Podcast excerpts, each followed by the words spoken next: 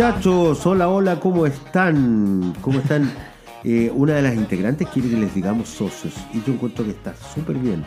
Los socitos de No, no los nuestra- socitos. Ah, no. Los socios de este Ah, videoclub. ya. De este último Los videoclub. socitos, pero igual, pues, y guapo. ¿Qué más, socito? Bueno, pero igual, eh, muchachos, yo estoy muy contento, muy, muy, muy contento y le quiero dar las gracias a mis compañeros. La verdad y honestamente, ya no es necesario que me depositen el sueldo del mes, porque con esto estoy pagado. ¿Por qué? Porque hoy día vamos a ver una película, vamos a hablar de una película que yo propuse desde que nos conocimos hace 20 años más o menos y que nunca me han pescado, no han visto Luchaste. luché hasta que uno a uno fueron cayendo ante mi embrujo. Es una película que a mí me fascina. Por lo tanto, críticas no van a haber muchas de mi parte. Solo alabos, lamentablemente, pero es precisamente una de las películas que yo considero muy buenas. Y ya les voy a explicar por qué durante el desarrollo de este programa. Entonces, ¿qué les parece si saludamos a, las- a nuestros queridos panelistas, comenzando por nuestro director y jefe, uh, don Jorge, ¿cómo está usted? Bien, pato. Eh, sí, eh, la verdad es que yo soy una de las personas que no me llamaba mucho la atención eh, esta película, a pesar de que a mí me gustan las películas de Sí, guerra. pues sí. Eh, pero, pero era como muy psicodélica para mí. Ah, Y ahora de viejo la vi de nuevo y, y sigo pensando lo mismo. de viejo, cacha. Claro. Bueno, vamos a, a saludar a una persona que se ve en imagen espectacular y en persona ni siquiera se imaginan ustedes. Por algo le dijimos y siempre le hemos dicho, nuestra querida Labios Carnosos, representando aquí el PUE, viene, y Villa Alemana, viene nuestra querida amiga Andrea. ¿Cómo estás tú, Andrea? Hola, ¿cómo están? Hola, Andrea. Muy bien. Bien, todo bien. Labios de Qué rubio. bueno. Labios de Labios de rubí. rubí. Bueno, ahora me toca la persona más detestable del mundo. No, no, perdón. Todo lo contrario. La más linda y hermosa del mundo, Doña Francesca. Salud, ¿Cómo estás? Acá estamos, muy bien, muchas gracias. Decir que yo vi Apocalipsis Now cuando tenía 13 años. Uh, ¿Cómo es posible este suceso? Y ahora volví a verla. ¿Cómo es No posible voy esa censura parental? Mira, yo no voy a avalar ¿Dónde algo que es ilegal. Años ¿ah? han pasado, pero... ¿Dónde? No voy a avalar Claro. algo que es ilegal. ¿Cómo era el control parental en esos años? Se nota que en Chucky había Ahora. efectivamente. Libertad de acción. Libertad. Claro. Ahora, no vi la versión extendida, por lo tanto hubo muchas escenas más sexuales Que que, no aparecían en esa época. ¿Sexuales? ¿Qué película vi entonces? Hubo, pero- hay un par de... de- de- Ah, las conejitas. ¿Pero aparecen bailando? No, hay No, otra escena de, No de sé. ¿Ah, sí? se ven los Se quedó dormido Jorge. Justo- Los pechos, ahí justo se pegó el los pestañeo. Claro, Claro. Y yo la veía totalmente. De, esto no lo vi y era porque vi la versión externa. Ah, no sé que se me había olvidado. O TVN en esa época lo haya censurado. O a lo mejor en con Más 13 probable. años la lo tenías bloqueado. Era la Claro, época de la medida de lo posible. En la medida de lo posible. claro. O a lo mejor te aparecía, en esos momentos te aparecía Tatilla, Tatilla.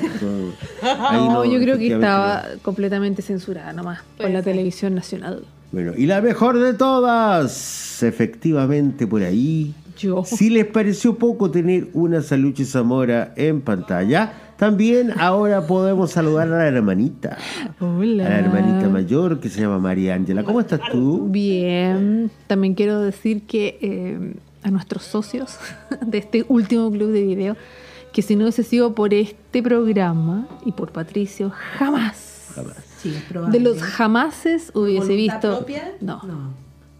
Apocalipsis. tampoco, no. Andrea. Es que lo que pasa es que a mí no me gustan las Las de películas de, guerra. sí. Ah, las de guerra y acción No, no, me las gustan mucho. Pero Ahora yo no paso sé qué película vieron ustedes porque no es de guerra la historia. Des- Exacto. exactamente, no es una película de especialmente guerra. a mí los temas de la guerra de Vietnam nunca me atraparon mucho. Pucha, ahí está, ahí está el interés que, que tenemos porque eh, ya comenzando un poco la conversación, en realidad, yo tu- en la universidad, en la Universidad de Chile en Santiago, eh, yo estudié eh, y, y en algún momento me tocó un electivo de propaganda. Entonces, en esa propaganda se veía desde, desde los nazis en adelante cómo se ha desarrollado la propaganda en el mundo y había que hacer un, un- un trabajo de investigación y a mí se me ocurrió hacerlo de películas en general sobre celular. Vietnam. Sí, Hay un celular. Por ahí ahí. corriendo. No sé. Está en el- llamando Coppola.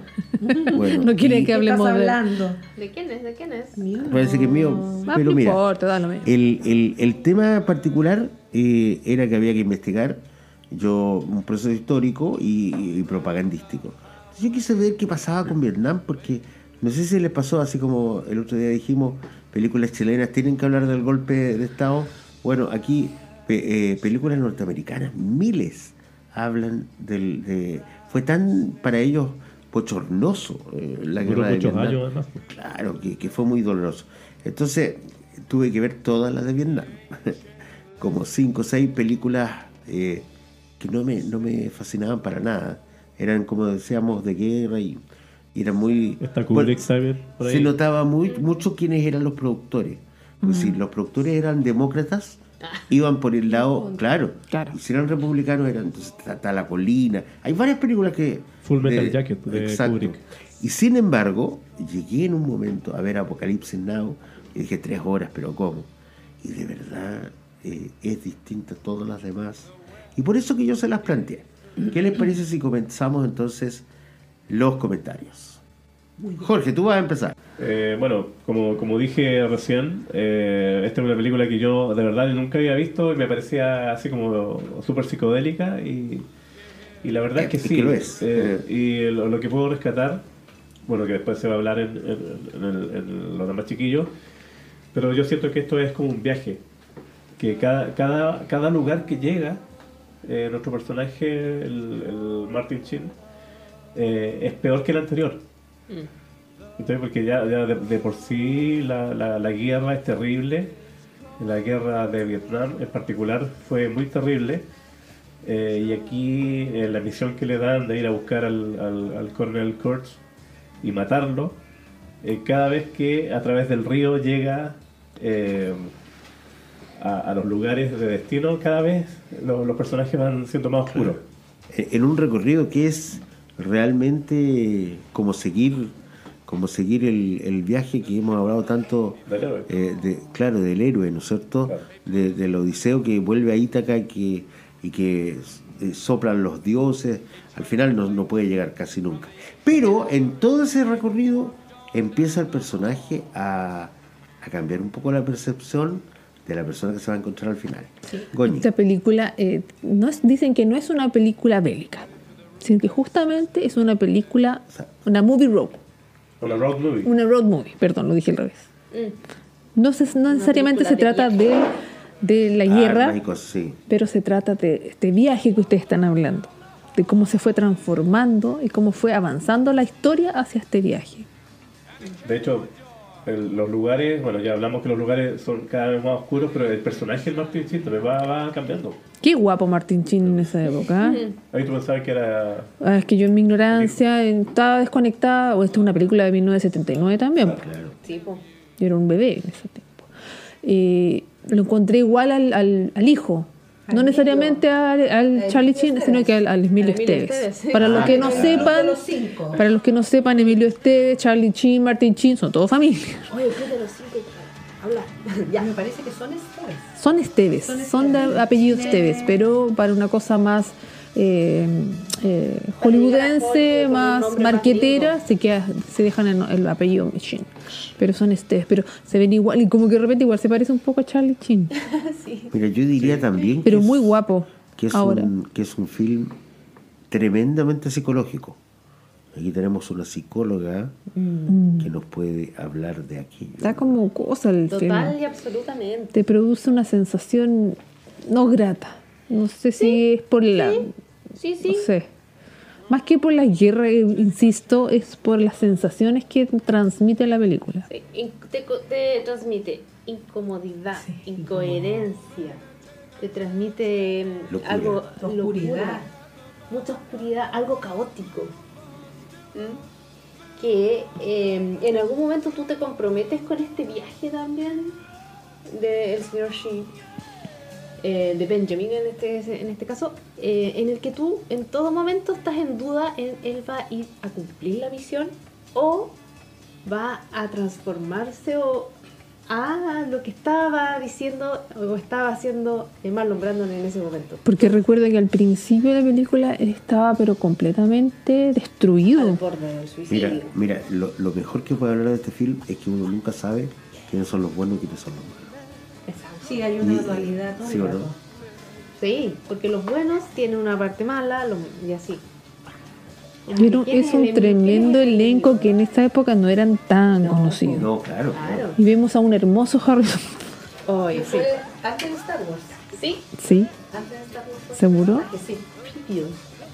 Pero Star Wars no es del 77 Sí. y esta es del 79. recordemos que- po. Pero la película se estrenó el 79. Ah, ya, ya. Recordemos que. Coppola es, es parte de los amigos de George Lucas. Ellos tenían, un tenían una curso, productora. el mismo curso. Sí, Claro. tenían una productora de cine independiente eh, a principios de los años 70 que se llama American Soul Troupe eh, y que hacían eh, películas independientes y ahí estaba Coppola, estaba eh, eh, Scorsese, estaba George Lucas y eh, muchas veces el, eh, Coppola con George Lucas eh, hacían, compartían eh, el- a los mismos actores para hacer casting. Entonces a, eh, a Harrison Ford, como ocurrió en Star Wars después, a Harrison Ford lo, lo trajeron para que leyera los, los, los diálogos con los actores que estaban haciendo el casting y después lo dejaron como Han Solo. Sí. Claro. Oye, y eso- Fishburne en esta película tenía 15 años. Estaba chiquitito. 15 años. Y, de hecho se, se dice por ahí que él mintió para la edad. No sé si eso será un mito o no. Porque tenía que, que ser mayores de, de edad o tener 17. Y, y él con 15 años hizo esta película. Y se ve irreconocible, ¿eh? Sí. Sí. Sí. Fue antes del acné porque todavía no tenía las cicatrices. Bueno, y si se trata de trama, en realidad le dan una misión a esta persona, para que quienes no se recuerden, que tiene que ir a buscar a, a un lugar recóndito en Vietnam, ¿no es cierto?, a un general que, Un coronel. a un coronel que ya mm, eh, Lo perdimos. lo perdimos, ¿no? De hecho, estaba en Cayó en la Camboya. droga, como se estaba en. Camboya, era, Claro, pa- Camboya. era un país limítrofe con Vietnam Claro. y se había, había vuelto completamente loco, Loco, endiosado. tenía su propia religión, no sé. Y al final eh, como. Eh, to- es todo el recorrido hasta llegar a ese momento. Hay muchas partes que son muy entretenidas. Y particularmente, tú nos decías, Andrea, antes de empezar, que, que te interesaba el tema de las drogas metido en esto. Sí, me interesó. Ya, ¿te tema. rehabilitaste tú ya? Sí, Ah, ya, en bueno. proceso de rehabilitación para que sepan nuestros socios que escuchan. Eh, no, el tema de las drogas eh, fue un tema importante en la guerra de Vietnam en sí, eh, y eso también se ve mucho en la película. El estado de locura o de permanente que están todos los personajes, que están siempre al límite de cometer o de pasarse como de la raya, eh, está súper bien logrado, encuentro yo, con respecto al tema como histórico. Pues yo estuve averiguando y, bueno, lo primero que dicen es que la guerra de Vietnam Estados Unidos la perdió porque la mayoría de sus soldados estaban drogados todo el tiempo y no eran capaces de seguir las estrategias que eran supuestamente superiores a- al país donde estaban ellos eh, Invadiendo. o invadiendo. Entonces, eh, para que ellos pudieran tener más resistencia y más energía, el mismo gobierno los drogaba. Eh, el 50% era adicto al cannabis, a la marihuana. eh, el 40% aproximadamente eran consumidores de LSD, estando en la Oh, guerra, y el 30% de cocaína o heroína. Entonces ahí podemos darnos cuenta y entender más por qué los personajes funcionan o, o actúan como actúan en la película. ¿Por qué el personaje de Marlon Brando, que es el del que se habla toda la película y aparece casi al final, eh, empezó a actuar como actuaba? Porque él era un, un militar ejemplar. El- lo que empieza a ver el personaje de, de Martin Chin mientras va a buscarlo Claro. empieza a leer el expediente y empieza a ver que el tipo era un, mil- un militar modelo. Sí. Y en un momento el tipo tuvo una acción donde dicen, no, ya este tipo se está arrancando con los tarros. Chaló. Se chaló, claro. Se chifló. eh, mandó a ejecutar a como a cinco, me parece cuatro o cinco, que él pensaba que eran espías. Jefes y jefes de los Y jefe, otros. claro. Y no pasó ningún conducto regular que tienen que pasar. Sabemos que el, el mundo militar y armado tienen ellos todo un conducto que tienen que pasar para llegar a. No pueden llegar y decir, mátame a estas personas sin nada, que fue lo que hizo él. Entonces, y, y aparte de eso, él como que se autoexilió y se fue a un pueblo donde tenía gente como su Ahí se convierte, lo iba a decir recién, se convierte como un poco en un jefe, eh, como una Espiritual. sexta, pero como una especie de sexta. Y pierde la cordura Secta. con secta, Una sexta, dijo. la secta. Y pierde un poco la cordura también eh, dentro de ese poder que te dan este especies de... No, recordemos que la guerra está eh, en Sí, hombre. la Convención de- de Ginebra, Exacto. eh, que no pueden haber ejecuciones. Claro. Mm. Sí, el tema al final también de, de la locura eh, es bien fuerte porque tú empezás a notar que, bueno, como pasa en la vida en realidad, cualquier persona que tenga un poco de poder se engolosina y Mira tú. actúa de mal. Eso puede pasar en una ventanilla donde tú tienes que ir a pagar algo y esa persona tiene más poder que tú por la información que te puede entregar, hasta un militar que está a cargo de un pelotón. Como el que surfeaba. Como el que, claro, como el personaje de Robert Duval, que en la primera parte Sí. donde llegan, donde el tipo Claro. arma, están, llegan a una playa, claro, cacha este tipo que era un famoso surfista, y hace un eh, Un operativo. Un operativo, Para están cayendo bombas de ya anda a surfear, y lo manda a surfear igual, y es como, ¿qué le pasa? Tía? Partimos de ahí en adelante con los Ahí personajes. empiezan los niveles de Se locura. empiezan los niveles de Porque por último, esa era una locura extraña, pero no le hacía mal a nadie, digamos. No, no pasaba a. O sea, igual debió haber preguntado. igual haber sacrificado estaba ocupando. su hombre en esa- claro, en esa estaba ocupando recursos del Estado para el Además, Oye, y- además y- el, droga- y- el Estado te está drogando. Claro, y fíjate que y fíjate que esa persona, a mí lo que me gustó de ese personaje igual es que cuando atacaba con sus helicópteros eh, es como el, el acondicionamiento de Pavlov, ¿no? Les ponía a todos chanchos los parlantes, Ta, ta, les ponía tanta esa, entonces lo- lo- los vietnamitas cuando ya escuchaban esa música antes de que llegaran los helicópteros Se ya se asustaban. O sea es una muy buena táctica, Táctica. o sea pero pero además es, es perverso.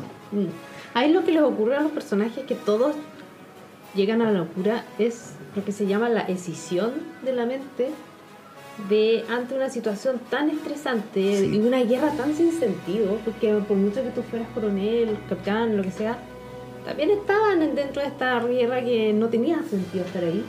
Entonces, para, para no mo- morir, para no eh, pasarlo tan mal, separamos nuestra mente y nos empezamos a hacer locos. Nos empezamos a volver locos y ponemos esta música estridente para atacar. Otro se va para allá a hacer una secta o a ser general de otras personas. Lo mismo que le estaba pasando a, a Martin Chin también. eh, cuando habla con, consigo mismo en esa pieza encerrado. Sí. Y todos los demás personajes que se eh, inventan historias eh, que no están siendo parte como de la realidad que están enfrentando, que están dentro de una guerra. Pero con decirte que a mí me está pasando eso en este podcast yo estoy a Es punto de cortarle guerra. las orejas y qué sé yo para poder ¿Quiere ir a surfear con nosotros? Con nuestra Surfear. sangre. Podríamos. Pero fíjate que eh, la situación se va como ustedes eh, eh, lo dicen muy bien. Es como una bolita de nieve que se va transformando poco a poco cuando va cayendo por la pendiente en una gran bola de, de- de nieve que, que va a terminar con todo. Por eso la, música a mí me parece extraordinaria, no solo porque se, sea de, de Doors y que, obviamente ha marcado generaciones, pero es, también el significado.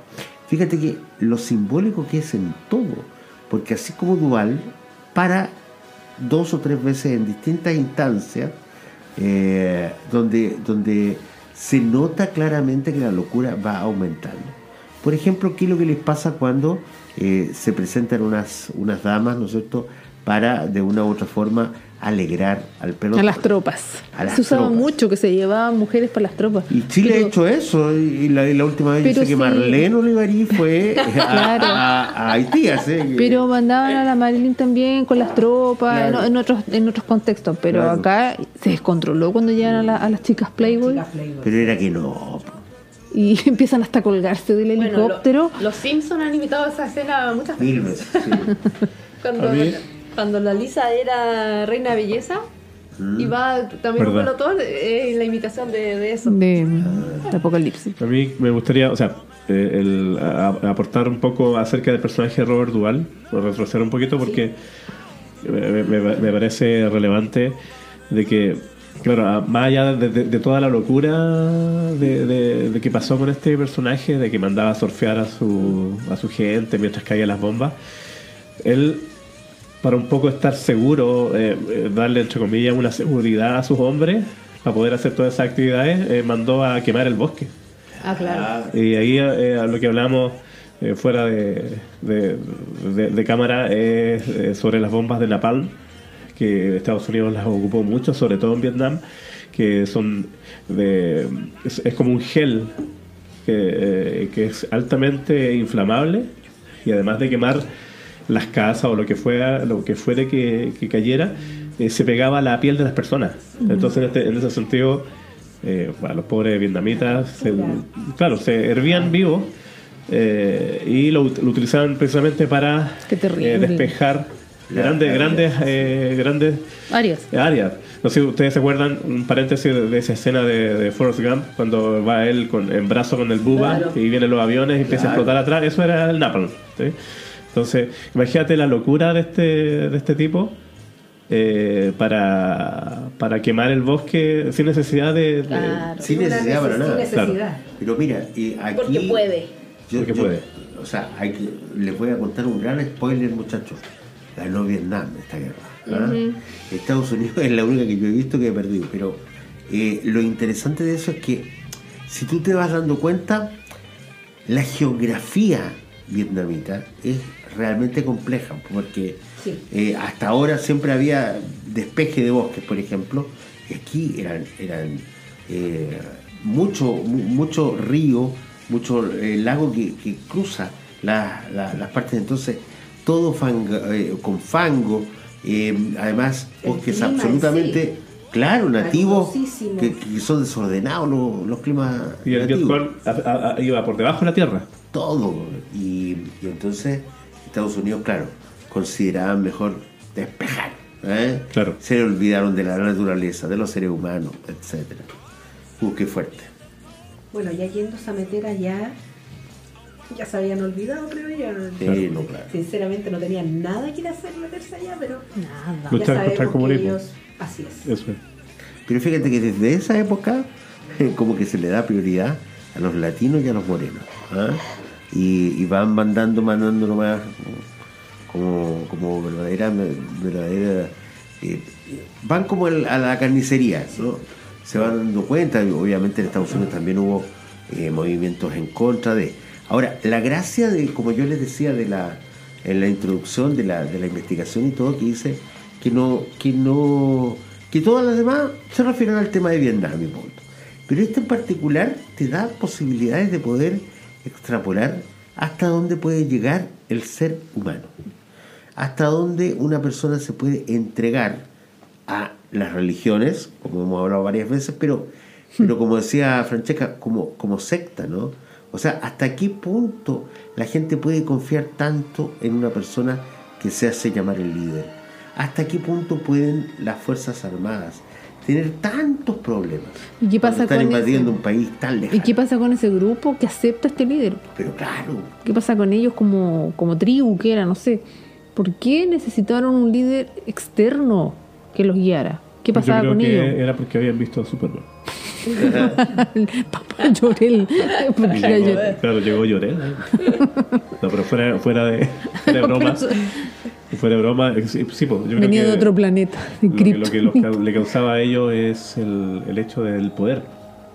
El poder porque él llegó matando, seguramente, porque eh, no sé si ustedes recuerdan. Fue una un autoridad. poco- me- me un fue poco a la, a la trama, pero Autocrático. Eh, dentro de este viaje que, que hace este pelotón por el río, los atacaron toda la película, pero cuando llegan a donde, donde está el Colonel Kurtz, le, le lanzan flechas. Entonces al final era como casi para la risa, a- a- igual murieron, pero, pero esa tecnología tenía la tribu. Claro, eh, que lo que pasa es que en la medida que va avanzando la película, se pasa de cierto grado de sofisticación en cuanto a armas y todo, a una cosa que viene siendo como tribal. Sí. O sea, baja como tres generaciones, como tres, y, y vuelve a una aldea de verdad, con gente, con gente que lo más probable es que en su momento se haya dedicado solamente a pescar, a vivir, a construir algunas chozas. Como un viaje en el tiempo, Pe- también. Pero, es un viaje en el tiempo, evidentemente.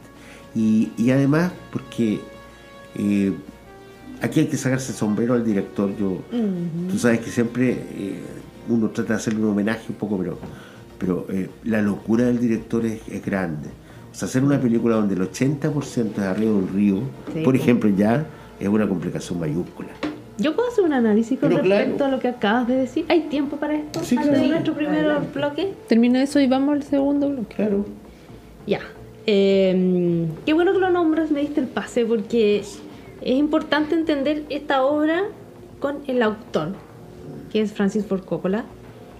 Eh, yo, la imagen que tenía de Francis Ford Coppola eh, por harto tiempo era de que era un caballero, un caballero serio, formal.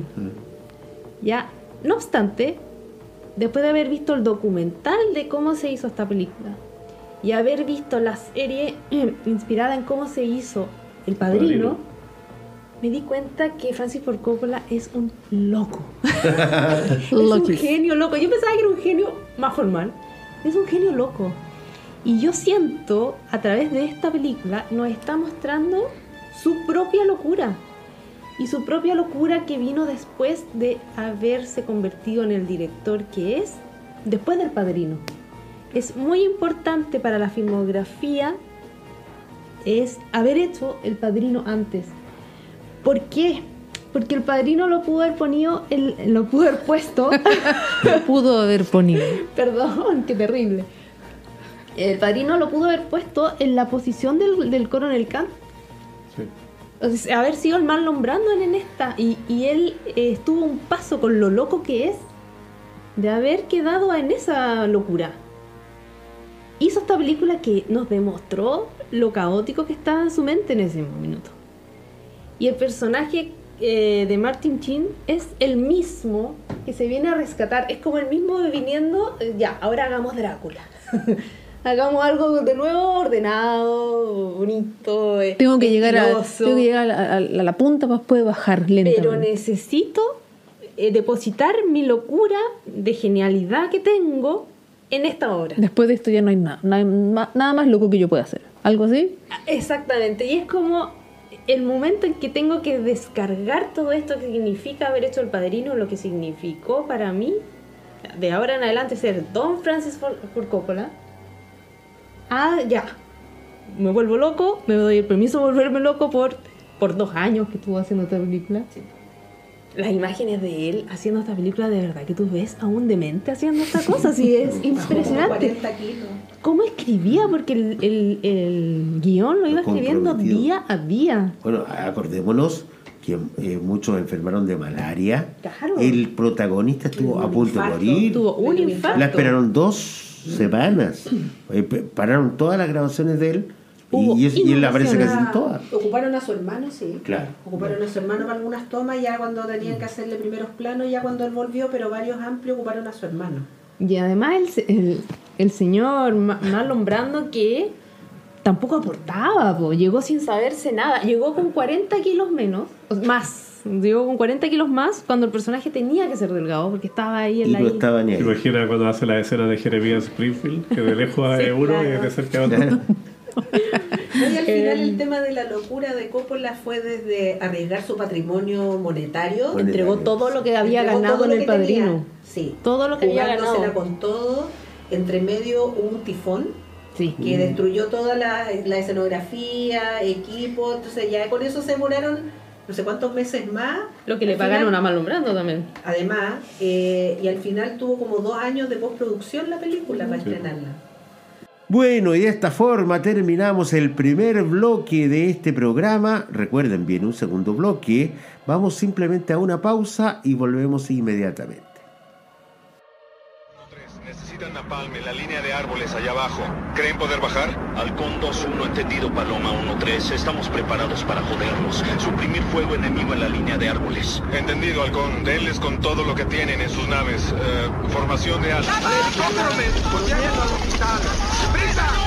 No, no, no, no, no tiene que ir con ellos. ¡Váyase! ¡Adiós! ¡Sáquenla de aquí y diles que quiero que traigan mi tabla! Victus 6, este es Paloma 1-3. Los jets llegarán en unos 30 segundos. Alerte a sus hombres allá abajo. Esta será una gran explosión. ¡No te preocupes! Queremos este lugar en un santiaménico. ¡No te preocupes! Dame ese pantalón. Es de la caballería, un regalo de nuestra parte. Muéstrame cómo haces lo tuyo. Allá afuera, ¿de acuerdo?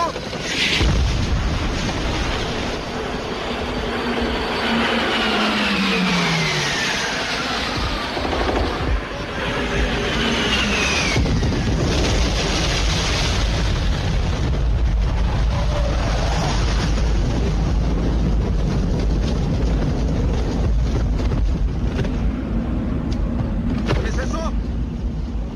¿Hueles eso? ¿Qué? ¡Napalm, hijo! Nada en el mundo huele igual.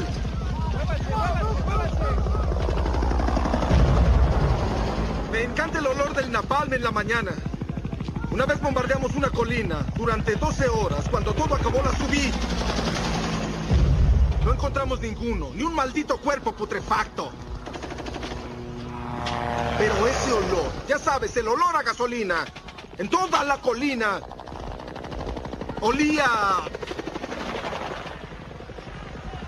Victoria. Ya socios, socios, no del Socitos. T-Club. Ah, ojo. Socios. Ay, no tenemos, No tenemos tenemos restricciones comerciales. Ya, nuestro gerente de, co- de- de finanzas nos va a molestar. De marketing, nuestro gerente de marketing. Chiquillos, ¿qué les pareció el primer bloque? ¿Bueno o no? Como la película. eh, Muy loco. violento, Muy apasionado. loco. Bueno, entonces, ¿qué les parece si comenzamos este segundo bloque con lo que nos queda por comentar? Comienzas tú, María Ángela. Ya, perfecto. No tengo mucha opinión porque aquí ya lo han dicho inteligentemente eh, todo. Pero yo voy a hablar. Todavía faltan algunas. No, pero la parte psicológica yo no- jamás lo hubiese podido analizar de esa forma. Pero mire, yo les voy a contar de la parte eh, técnica, ¿ya? Cómo fue cambiando, cómo se fue grabando diferente o filmando la- las diferentes tomas. Cuando estaba el personaje principal abatido, ¿no es cierto? Que parte ahí desnudo, todo ensangrentado porque se rompe con un espejo. ¿Se acuerdan de la primera parte? Donde lo reúnen para que vaya a buscar a este coronel y matarlo. Todas las tomas que a él le hacían eran en picado, o sea, hacia La abajo. cámara arriba hacia abajo. La cámara arriba, el personaje abajo, para demostrar lo vulnerable que es este personaje y lo, que, lo mal que estaba. A medida que va este viaje en este río, las tomas son primeros planos. Ya no son estas, estas, estas eh, imágenes de amplias cuando están los plenos ataques, los helicópteros, el, el surfista, y todas esas cosas, las matanzas, los vietnamitas. Ya cuando van dentro de este río viajando, todas las imágenes de ellos son primeros planos que los van, eh, van acercando a este cambio que va teniendo los personajes. Perdón, me un poco. Y cuando ya llega a esta locura, a esta tribu, ya los- las, las tomas también son distintas. Son ahora en contrapicado. Contrapicado. Porque él ya va teniendo otra importancia. Entonces la cámara ahora, para lo que no sabe lo que es un contrapicado, la cámara va hacia abajo, Está abajo. está abajo y el personaje está arriba. Entonces se ve un personaje mucho más importante, mucho más Poderoso. poderoso, tiene otra actitud. Y los colores de, la- de las escenas también van distintos. Partimos con un color más sepia, más desteñido, por decirlo así. Cuando llega, y mira Jorge con cara No, de risa, estoy ¿estoy orgulloso. bien? ¿Estoy bien? Ya. Eh, cuando va viajando también, las tomas, como dijo, eran, son más cortas, los colores también van cambiando, una cosa, un aspecto más oscuro, pero cuando llegan a esta tribu, es mucho contraste.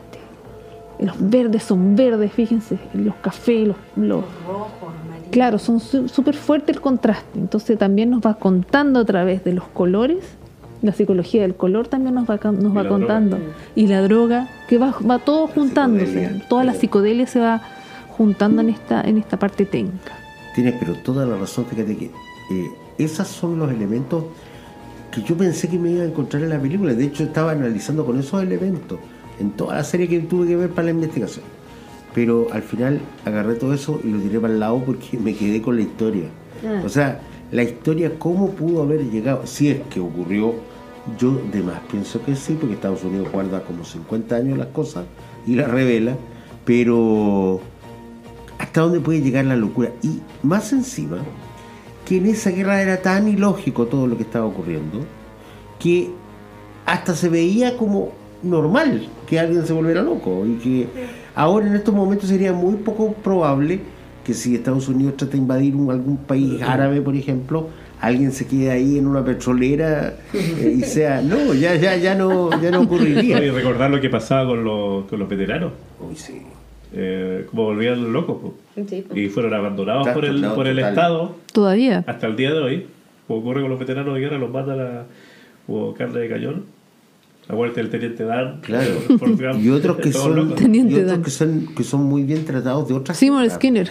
Porque, por ejemplo, los de, los de la guerra contra Corea, los de la Segunda Guerra Mundial, para qué decirte, Claro. eh, condecorados y todo, y sin embargo, eh, es de Vietnam que están los problemas psicológicos, las psiquiátricos. cicatrices Porque mentales.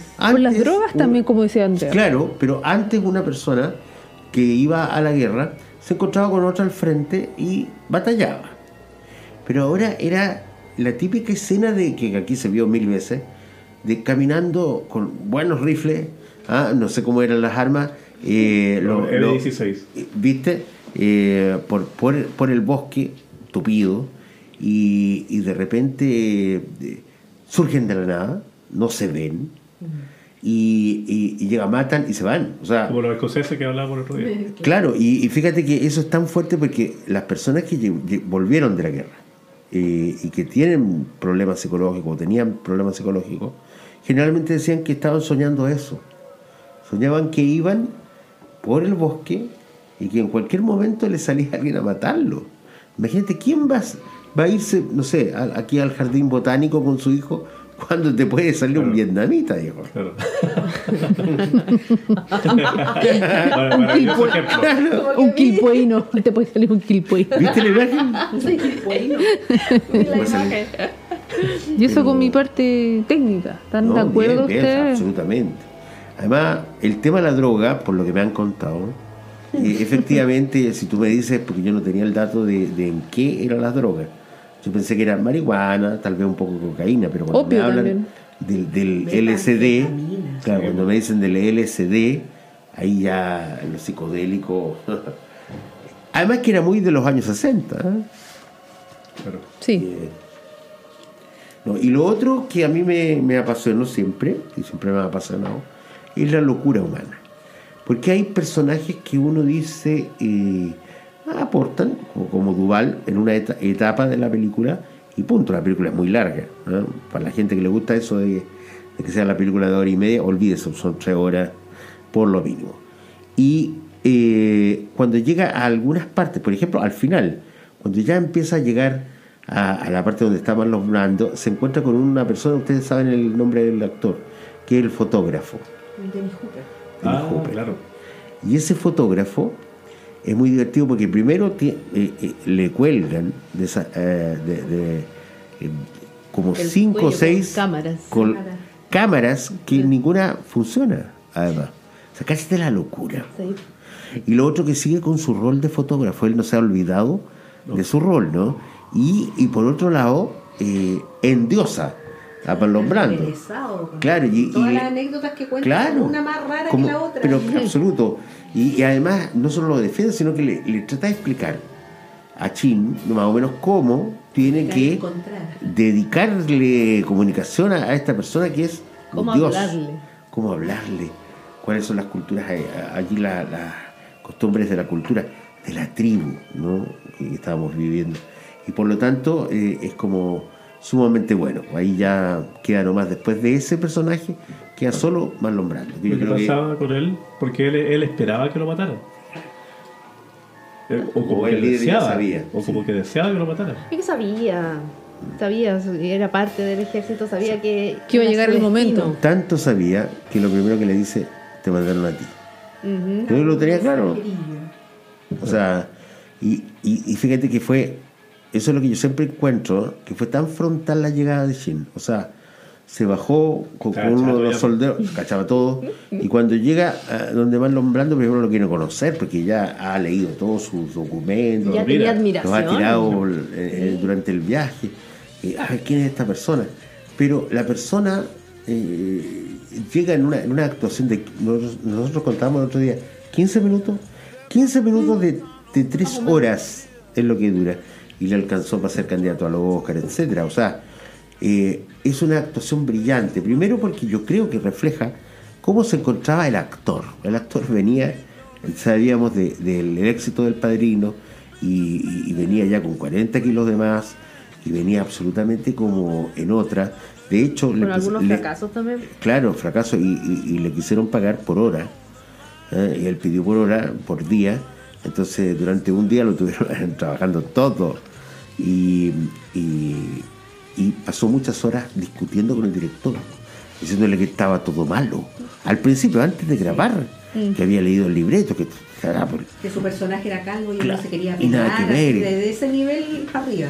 Y así es como aparece en escena, con su calvicie, tocándose la calvicie, lavándosela un poco, y va demostrando en las primeras dos, tres palabras que es una persona endiosada por todo el mundo, es un líder espiritual, pero que, como dice Goñi, efectivamente espera su final. Yo creo que el personaje Marlon Brando es Marlon Es, Brando. sí. Yo creo que cuando más eh, auténtico es. Sí, a lo mejor hasta lo grababan cuando habían discutido y estaba Sí, tan- esos estados. tan- No, es que sabes lo que pasa que también es la figura. Eh, ahí eh, tú ves una persona que en su momento, que dos, tres años antes había brillado eh, number one con, con el padrino, y luego ves una persona casi acabada, ¿no? Claro. que está en el final del mundo y que está esperando, al igual que la pobre vaquita que mataron, olvídate de los caballos que se salvaron en la, en la otra película. el búfalo de agua, Aquí llama. ese búfalo lo hicieron pebre en pantalla, Sí, les fue real. importó la Real. nada Sí.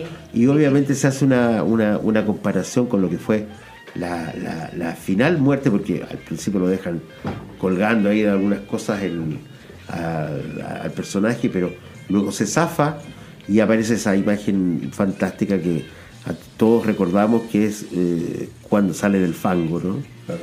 Y, y una vez que emerge de allí, eh, tiene la, la fuerza, la voluntad de, estando todo el pueblo a favor de Marlon Brando, de matarlo y salir ahí y, y de nuevo frontal. Nada de estar escapándose como uno ve que ah, mató y, y se fue por el lado de atrás. No, sale por el lado de adelante. Y además el pueblo, si ustedes se acuerdan, trata de empezar a endiosarlo a él ahora Claro. porque obviamente el macho alfa acaba de ganar. Claro.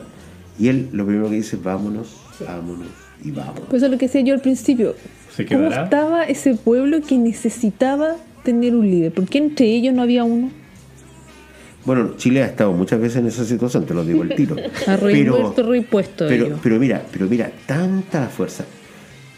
El militar que vimos, asesino, que, que- que- que finalmente lo mandaron para que asesinara a una persona sin juicio, sin nada. Eh, eh, después cada uno verá si es que era razonable llegar y matarlo. Pero, viejo, agarra con mucha ternura, con una ternura que a mí me, me- me hace, me hace pensar en, en lo más tierno que hay del ser humano Sobrecoge. a- agarra a, lo- a los soldados que ya se habían hecho parte del pueblo. Ya en, en 3, 4 horas ya estaban ahí como parte del pueblo y necesitaban cariño, amor. Y él, De hecho, se había unido ese, ese tipo que lo había- el primero que le había mandado a matarlo. Estaba ahí Ah, sí. parte de- qué, qué maravilla como él le, le dice a ese militar, y el militar sigue duro, duro, duro, Claro. que es fuerte, y, y él trata de rescatarlo. ¿ah? ¿Por qué? Porque se sabe que viene el final. Que viene el final eh, programado también por el ejército, ejecutado por el ejército, les importó nada, obviamente, que existieran mucha gente que era que era absolutamente, a lo mejor contraria incluso, Claro. eh, de Marlon Brando, que era inocente, y que todos murieron eh, de esta situación. No, no deja clara la película, pero es evidente que el final demuestra que fue bombardeada con napalm. Y, y ese bombardeo significó tener bien las coordenadas y mandar un ataque masivo para terminar con toda esa locura. No había otra forma, muchachos.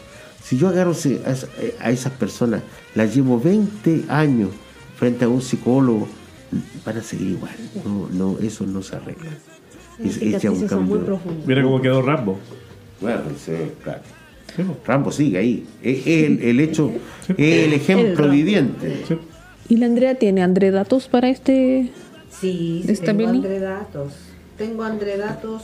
eh, bueno, hablamos al principio del tiempo de duración de rodaje y postproducción y la cantidad de plata que gastó el pobre Coppola para seguir su proyecto, porque al final se demoraron más de, más de dos años la producción total. Eh, el tema de Marlon Brando fue un tema, fue un tema por, eh, como habías dicho tú, la metodología de pago que quería él, que eran tres semanas de rodaje, tres millones de Sí. dólares.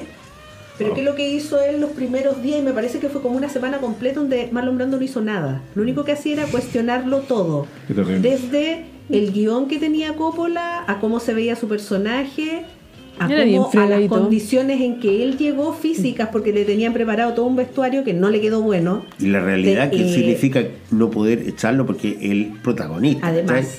No, Imagínate. Jorge, cómo tú enfrentas también que un actor. se- O sea, claro, si eh, estamos claros que no era cualquier Muchas persona, era pero Sí. así todo le produjo muchos director, problemas. Los primeros días estuvieron puro peleando con el director. También tuvo temas con los encuadres que tenían que hacerle, porque tenían Ah, que disimularle su abdomen prominente. Entonces, hay una escena donde que es la primera donde él aparece, que está acostado. Sí. Se ve muy desparramado en esa, pero Claro. después hay otro donde dice, oye, pero mira, se ve más delgado, acá todo es un efecto que tuvo que lograr el De luz y sombra abajo. de luz y sombra. Voy a exigir lo mismo yo acá. Sí, me parece que sí. Modificarle el Y, vestuario. y las fotos, y las fotos al principio de la película cuando muestran fotos de- del expediente, Sí, eh, así es Photoshop, así, totalmente. claro, Bueno, Claro, era Brando eh, de, de antaño, claro, De los 60. 50. claro. Bueno, hay un dato que. Eh, ¿Por qué la película se llama Apocalipsis Now? Y es como una sátira a un lema que tenían los hippies en ese tiempo, que era Nirvana Now. Ah, para ok. hacer el, como la, la diferencia Venga. total, pero al mismo tiempo con ironía le pusieron Claro. Apocalipsis Now. ¿Qué más? Que la- todas las escenas que hizo Dennis Hooper, que era el personaje del El fotógrafo. fotógrafo, la mayoría son improvisadas, todos sus textos. Era, él tenía como la nota. idea, pero sí se Mira, nota. yo te, te acabo de escuchar, yo no lo sabía. No, pero no, se nota. se nota, ¿cierto? La Se calidad nota- actoral además, Sí, porque ahí, bueno, Dennis No cualquiera. No, claro. Aparte que él Él mismo te va, te va, te va metiendo... imposible que se. No cualquiera improvisa, ¿eh? tiene que ser muy buen actor para improvisar. Sí, Sí, Y para que el director lo deje. Mm. y para que el director lo deje. O estaban todos drogados, o... Estaban También el SD. locura, Sí, Bueno, locura. y lo principal es que para el pa- papel protagónico se barajaron varios nombres, entre ellos Al Pacino, James Caan, Jack Nicholson Oh. y eh, Steve McQueen. Pero eligieron a Harvey Keitel. Y Harvey Keitel alcanzó a filmar alguna escena y después lo despidieron Chao, porque no dio con el tono que querían del personaje. Como el que hablábamos, el Scholz, ¿cómo se llama? Que hizo de Marty. El de Volver al Futuro. Ya. ¿Cachai? Y la primera escena donde aparece el personaje de Martin Chin, que es cuando lo van a buscar esta habitación y que él está todo borracho y que está como con sangre, se cortó de verdad. Mira. El, toda esta improvisación que hizo de pegarle al vidrio mientras hablaba con él mismo se pegó de verdad, se golpeó, Como se DiCaprio. cortó a lo DiCaprio y todo quedó. Maravilloso. Quedó. Todo Se sirve, ahorra- todo sirve. Se ahorraron un litro del. Bueno, de y eso entre medio de todas las otras cosas que hablamos, entre medio de el tema de, de las lucas, el tema de que a Martin Chin le vino un infarto entre medio, tuvieron que esperarlo. Oye, y Eh, Francis no le contó a nadie, po. Además, Además, él se fue como en un bus a un centro asistencial y ahí lo tuvieron como dos o tres semanas internado Sí. y ocuparon como que- a su hermano para los planos como que él se viera como su Los figura. planos tipo Los-. Claro, justamente. Habría que decir que todo se dio porque, mira, que la producción fuera de él, que en términos generales fuera bien lejos de Estados Unidos. Y tercero, que yo, por lo que tengo entendido, los actores no tenían muy claro qué es lo que era. Entonces se fue todo el mundo como una aventura. Y sabéis que ahí Sí. surgen las mejores películas. Ahora, el, el, eh, ¿Coppola la, la financió completamente de su bolsillo? ¿O.? o sea, que- no El, el adicional tuvo que ponerlo todo él. Sí, pues. Sí. Yo creo todo el que. adicional lo puso él. Yo creo que a él le dieron todas las Hipotecó su pasadas. casa. Sí, pues. Me imagino. eh, Hipotecó su casa, Yo haría lo mismo. Eh, después de, Bueno, de- del accidente. Acordémonos que aquí en Valparaíso el doctor Aldo Francia Sí, hipotecó absolutamente su casa y la dejó en prenda para, para poder grabar Valparaíso mi amor. Es- Imagínate. Es, parte de la historia. De los Yo, directores. yo cuando escuché la- el análisis fantástico de la, de la Francesca, eh, claro, a mí me hizo sentido porque yo pienso, eh, cómo la, eh, con, el, con el padrino ganó todo. Eh, y, y yo creo que le dieron, le dieron la oportunidad de hacer una película que quisiera. La película más personal. Claro, De más. claro. Yo creo que por ahí va también porque los estudios no, no pierden. Jamás. Claro que no. Entonces, por lo menos de mi parte, recomendable la película. ¿Alguien de ustedes se interesó ahora que lo vieron de nuevo? No. Pero vean el documental. esta película, Vean el documental porque les va, a Vean el documental. les va a dar mucha coherencia de muchas cosas de la Sí. película. A mí me recordó Pelotón. Yo no he visto pelotón. Y, y ahí es Charlie Chin. Charlie. Chin, sí. Están todos locos. El hijo. Todos, todos Todos O sea, claro, al final el tema es que, como, habían ahora. dicho también al principio, es Sí. una película que, que, el- que está, está como, te la venden como una película de guerra y al final es Psicológico. El, el tema en la guerra es, claro, el lugar físico donde está, El pero escenario. esa historia, de hecho la novela en la que está basada la, la película está en África también, Claro. me Mm. parece. Claro. Y la historia la cambiaron a Vietnam, A Vietnam, pero es sí. una historia que podéis contarla en Era, era, cualquier- era en la colonia, en la colonia Claro. África. Bueno, yo pido a mis compañeros les pido Sí. disculpas por la densidad de, de las películas que a mí me gustan. No es fácil pero ver, no es fácil ver. Soy oscuro como el napalm. No es fácil de ver, hay Sí, películas no que no son para todos, pero así todo fue un ejercicio interesante por todo lo que tiene aparte la Yo película. había escuchado que había que verla drogado. Alguien dijo. No, no, no, de verdad, no, sé, hablando serio. Ay, es como, hay que Sí, verlo de hay que verla drogado. Así que Estoy drogado, estoy drogado. de- Estoy drogado. Claro, estoy drogado. Y vamos a pasar de esta densidad a algo que no es para nada denso y que va a provocar algunos dramas, que es ¿qué se hizo esta semana? ¿Qué es lo que terminamos viendo, muchachos? Y que le podemos recomendar a nuestros queridos socios. Y esta A ver, Goñi, ¿vas a empezar llama- No, que parte Esta Francesca sección porque se llama ¿A qué dedica el tiempo Y libre? tiene una cortina que estamos viendo ahora. Así es. Va- Con Andrea vamos a, Sí. a dedicar este espacio. yo también porque también Sí, las, las- las chicas vimos. del, Vimos. del- las socias chicas vamos a hablar de Sí, porque Una las película tres fuimos a el cine. sí Fuimos a ver, vamos a salir totalmente de la densidad. Fuimos a Jin ver. y el Chan. Barbie. Vamos a ver algo livianito Pero ¿cómo? ¿Y hay que Ahora, drogado también? Yo, yo debo decir Como quieras. Ah, ya. Hay que ir comiendo candy o, alguna cosa que Barbie. todo invisible porque la Barbie hacía todo así Ah, sí. Ya. Barbie es una película más profunda de lo que yo pensaba que era. Es que la Greta. Es que Y claro Greta, partamos sí, por la directora Doña Carreta Andrea, ¿tienes algo Eh, para comenzar? Sí. Técnicamente hablando, la película a mí lo que me gustó es que todo es real. Todo lo que tú ves, todo la, El decorado. El decorado, la escenografía. cosas, lo que toma, lo que agarra, por donde pasa, por donde baja, Por donde la viaja. actriz, por donde viaja, todo es real. Entonces eso te hace meterte en un mundo que ya es distinto a ver algo que sea todo hecho por computación. Sí. Entonces, por ese lado, eh, encontré que estaba muy bien hecho la, la representación como de las Barbie en humano, los trajes. Reconocimos muchos trajes. Parte al principio con las Barbie. con la historia de la Barbie Con la historia de la Barbie y sale en la esquina la Peach and Creme, que era la que te tuve yo. Entonces yo, ay, ay, la que te tuve yo, etcétera. Eh, Claro, desde el inicio, desde el inicio te dice ya, esta película no es cualquier cosa, empieza con un homenaje a Odisea al espacio. Claro. sí Claro. tenemos acá atrás de Marianela. Eh, esa escena en que están los monos, ¿cierto? Eh, que son los que van a convertirse en hombres a futuro. Entonces, Eh, Tiran algo para arriba. Sí. lo- lo- los, Tiran la los- muñeca. los monos en ese, en ese sentido, se- en esa película se encontraban con un objeto que simbolizaba esto de, de la tecnología que viene. Eh, tiran el hueso que se transforma obviamente en una especie de celular.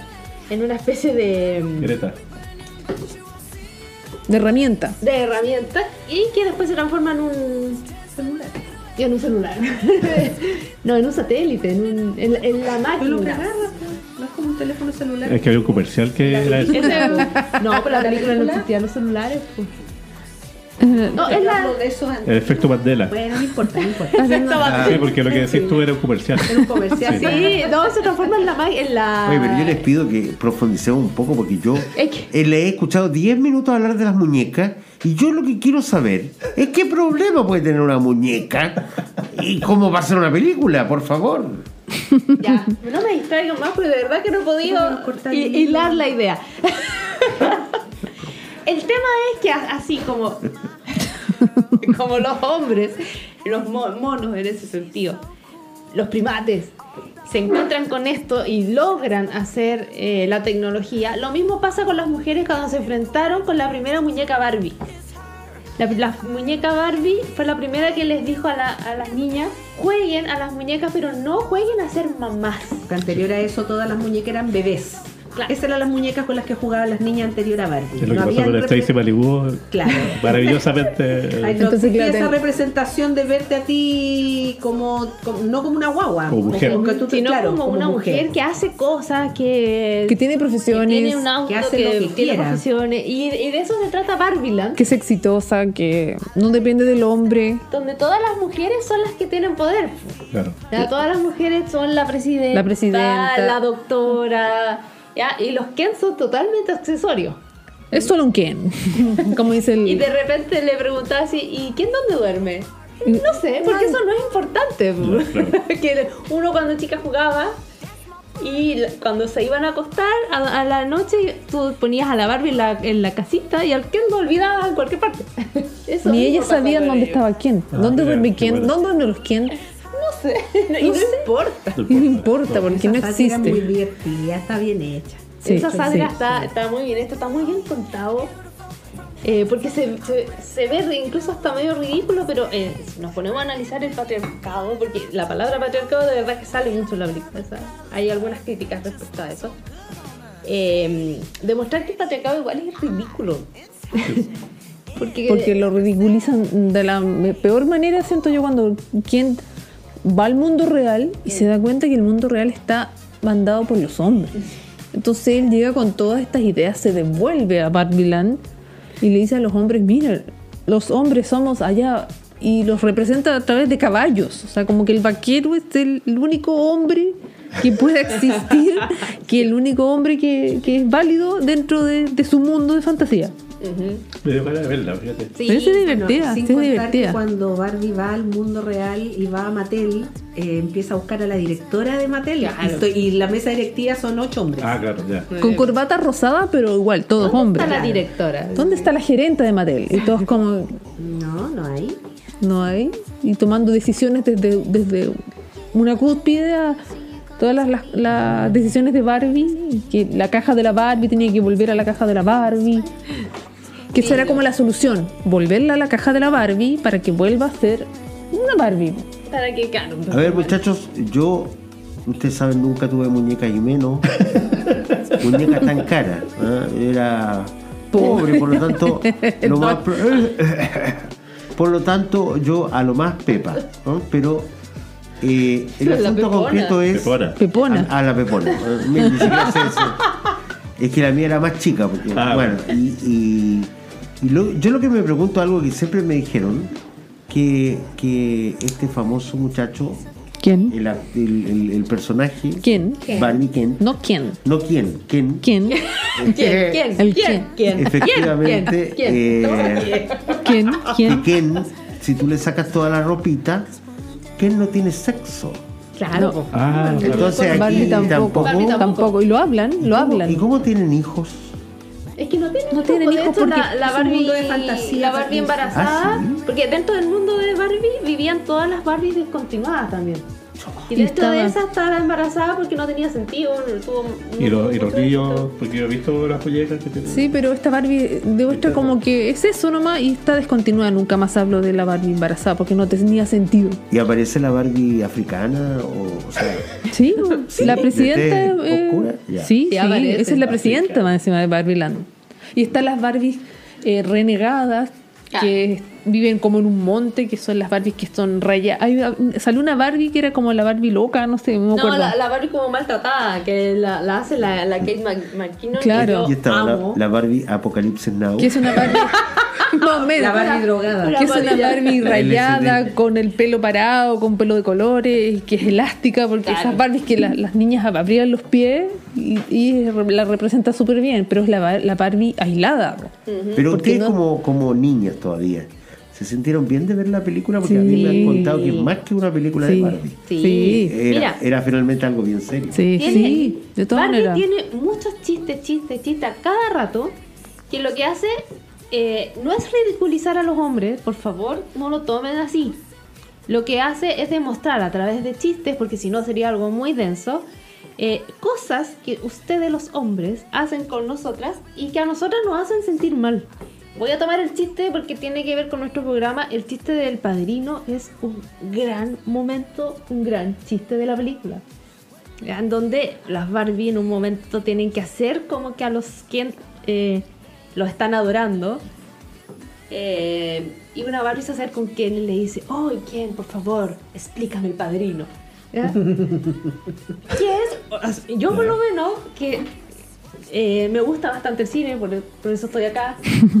También le quiero preguntar a, a- a mi amiga Andrea, eh, ¿cómo se enfrenta un hombre cuando tú sabes que te gusta el cine? Y efectivamente Se van a la vieja confiable. se van a dar al tiro. Es como, ah, te gusta el cine, chuta. No puedo, no, obviamente no puede haber una persona, mujer, que sepa. ¿Y de qué te hablan? Del padre. El padrino. sí. O te ponen en duda que tú la hayas visto, te ponen en duda que te guste. Es como, ah, lo que pasa en la música también. Si hay Y una mujer que dice que le gusta el rock de repente pesado o alguna banda, ya, pero a ver, pero nómbrate un Sí. disco como que tenés que estar todo el rato Claro. eh, dando eh, indicios de que tú sabes. Yo escuchado- Tenés que demostrar que sabes. Con eso, de la que música yo he escuchado una cuestión súper eh, fuera de lugar que siempre dice que, por ejemplo, el rock pesado le gusta a las guatonas lesbianas, por ejemplo. Claro, Que eso es una, una Una imbecilidad. caricatura, Por eso te digo. imbecilidad, Sí, sí. Entonces soy guatona lesbiana yo. Porque Sí. me de- Ahora, ahora las personas, los, los hombres más de esta época eh, están con, eh, te hacen esa pregunta al padrino con las películas de Nolan. Claro. Como así, a ver, nómbrame cinco películas de Nolan. Y ahora dirían, ¿has visto Apocalipsis Now? Bueno, supongo, supongo ¿La que la, entendiste? supongo que ¿La la crítica. No entendiste nada. Supongo que la crítica eh, de Francesca no es nada personal. No es nada ¿Qué personal. le sacaría Bueno, yo? Que hay que tomarse nada personal. Ya, entonces al final. ¿Qué le, qué le sacarían a Barbie? Eso. Yo le sacaría ¿Qué? Ok. La canción. la- mucho baile. Entonces, Ay, a mí me encanta eso, ah, mira. Mira, a mí sí. me encanta eso. había, no, pero es que habían bailes. Había uno que se alargó un poquito. Ese, el, el del quién más encima, porque el de la Barbie era maravilloso Claro, con la música con la música de Dua Lipa, Bueno, O sea, era pero igual tiene su sentido. Pero Eh, fome. pero es como eh, que se alargó un como poco. se alarga un poco, deberían haberlo hecho un poquito más corto. Ya, y el final, siento que a dónde va la, la Barbie al final no sé. a la Ay, casa a mí, me, a mí me encantó. No, encuentro irreal. No, es que, a ver, ¿Que le creció acaso le salió? sí, po. Por si ella, lo que pasa es que la Barbie elige no ser Barbie. Ah, ¿Cómo? ¿Ser hombre? yo lo hubiese No, matado. no, no ser Barbie. Ah, ¿Y qué significa una Barbie eso? fantástica. ¿Qué Como le creció, o sea, Sí, yo pues, pensé. es que le, No, le pues, sale, le ¿qué sale significa la no flor, la flor. Ah. le sale la flor. La flor. No ser. Barbie, ser mujer. Y las mujeres obviamente tienen órganos Que ir a reproductores. la- Depende, Y depende. depende, porque si tú no te sientes este mujer, puedes cambiar de género. Ya bueno, pero en este en este caso Barbie se sentía mujer y va al gine. Ay, pero lo decimos. No, Bueno, ya lo dijeron. A esta Ah. O altura. sea, yo jamás voy a ir a ver esa película. No, pero, pero que también tiene que ver con los derechos de una mujer, po. O sea, porque la Barbie, Sí. la Barbie Ah. funcionaba en Barbie Land, tenía todo esto de la de las casitas, de la la la la la. la. Eh, porque nosotras en el mundo real se lo permitimos así. Pues sí, las Barbies son Barbie, funciona su mundo en el sentido en que las niñas juegan a las Barbies.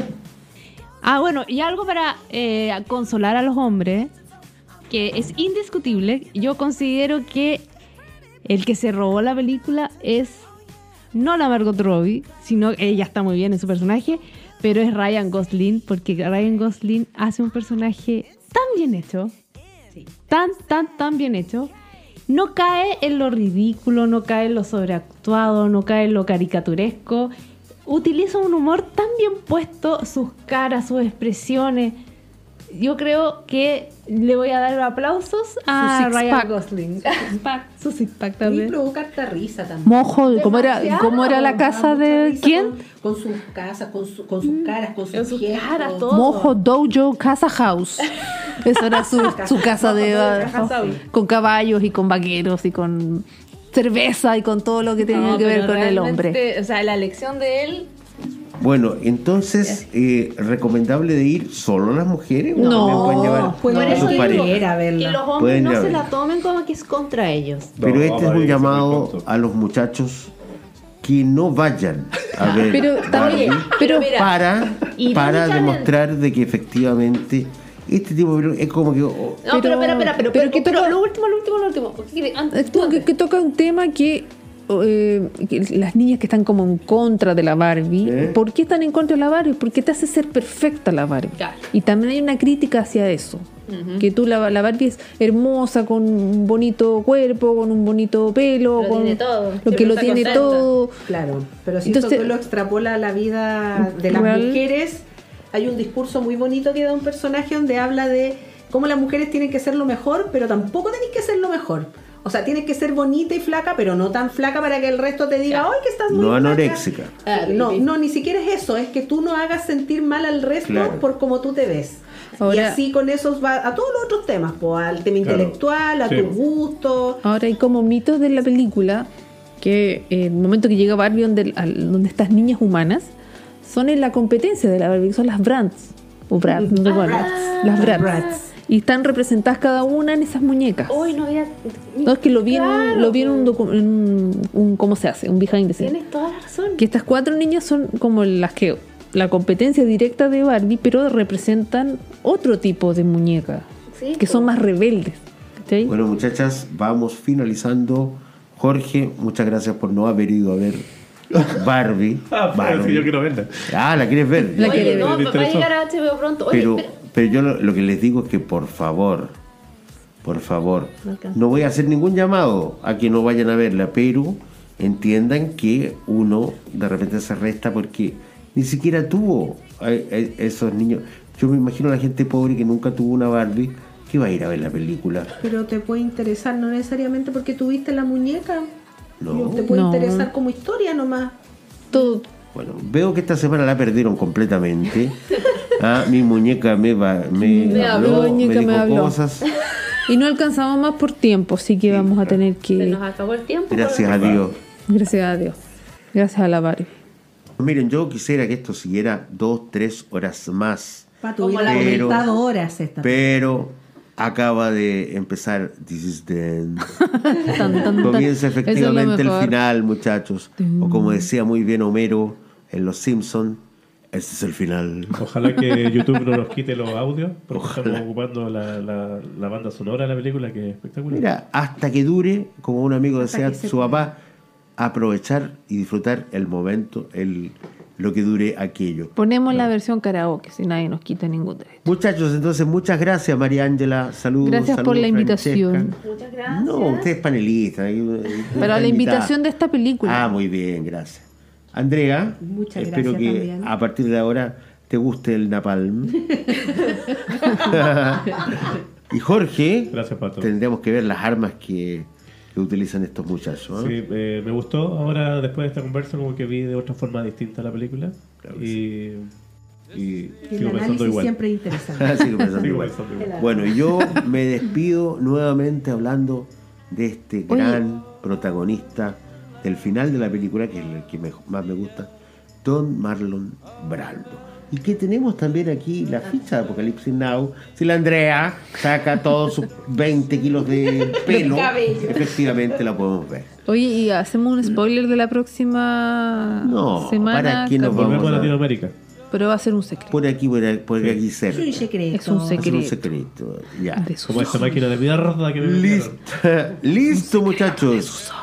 eh, socios, socios de nuestro querido club. Último. Que no es el de The Club. Último. Lo vuelvo a decir. Socios. Y por lo tanto, muchachos, perdón por este programa.